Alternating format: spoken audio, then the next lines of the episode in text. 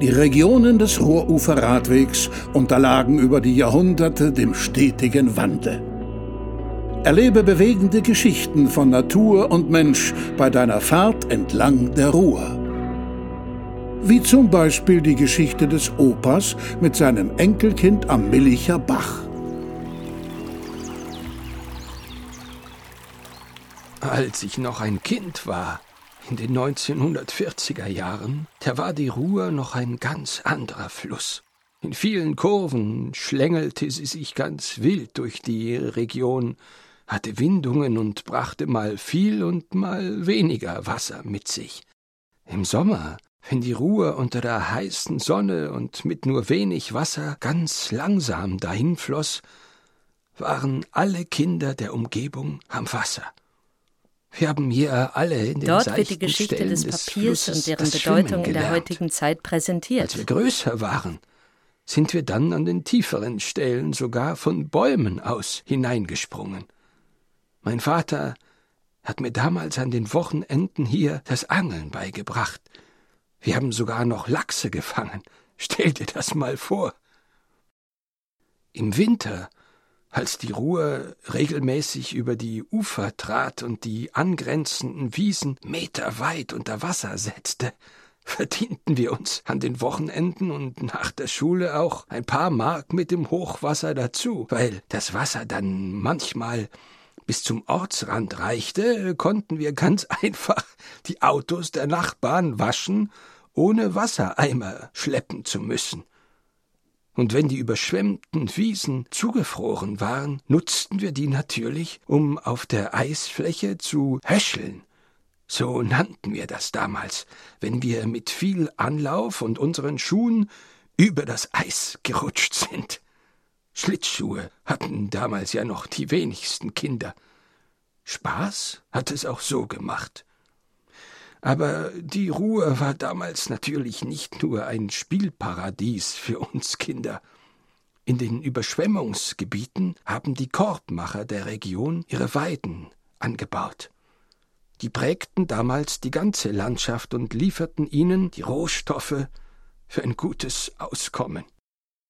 Weil die Ruhr mit ihren vielen Überschwemmungen aber so unberechenbar war, stellte sie für die Menschen, die hier am Fluss lebten, oder die Handwerker, die hier ihre Werkstätten hatten, aber auch eine Bedrohung dar. Meinem Onkel ist das noch öfters passiert. Der war einer dieser Korbmacher hier an der Ruhr. Der kam im Frühjahr oft nicht mehr in seine Werkstatt, weil die einen Meter unter Wasser stand. Seine fertigen Waren musste er immer auf den Dachboden bringen, um sie dort sicher aufbewahren zu können.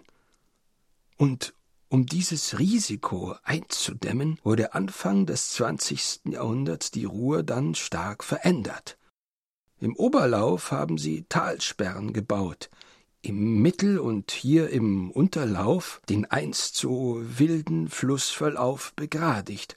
Überall haben sie Wehre und kleine Staustufen installiert und obendrauf die Ruhr dann auch noch eingedeicht und in ein noch engeres Korsett gezwängt.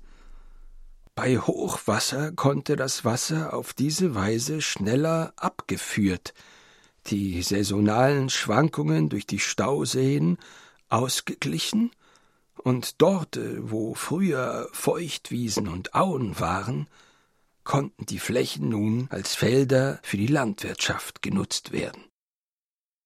Aber das war natürlich auch das Ende der wilden Ruhr, wie ich sie aus meiner Kindheit kannte.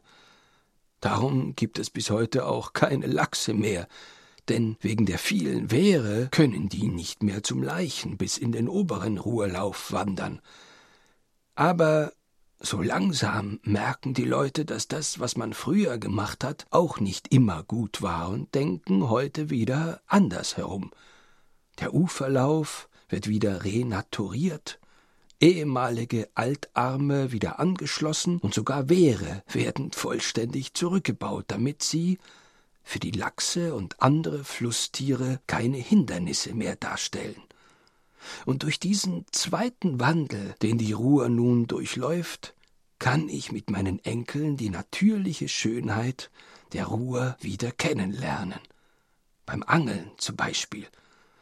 Und dank der Renaturierung nisten nun hier auch wieder andere Vögel, wie beispielsweise der Eisvogel.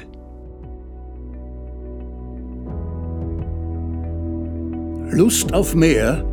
Dann hör dir auch gleich noch die anderen Geschichten an. Oder erlebe sie einfach selbst auf deiner Tour zwischen der Quelle im Hohen Fenn bei Bautrange in Belgien und der Mündung in die Maas bei Roermond in den Niederlanden. An den interaktiven Rast- und Erlebnisstationen entlang der Strecke erzählen Zeitzeugen eindrucksvoll über ihr Leben an und mit der Ruhr. Bis bald und eine gute Fahrt für dich auf dem Ruhrufer Radweg.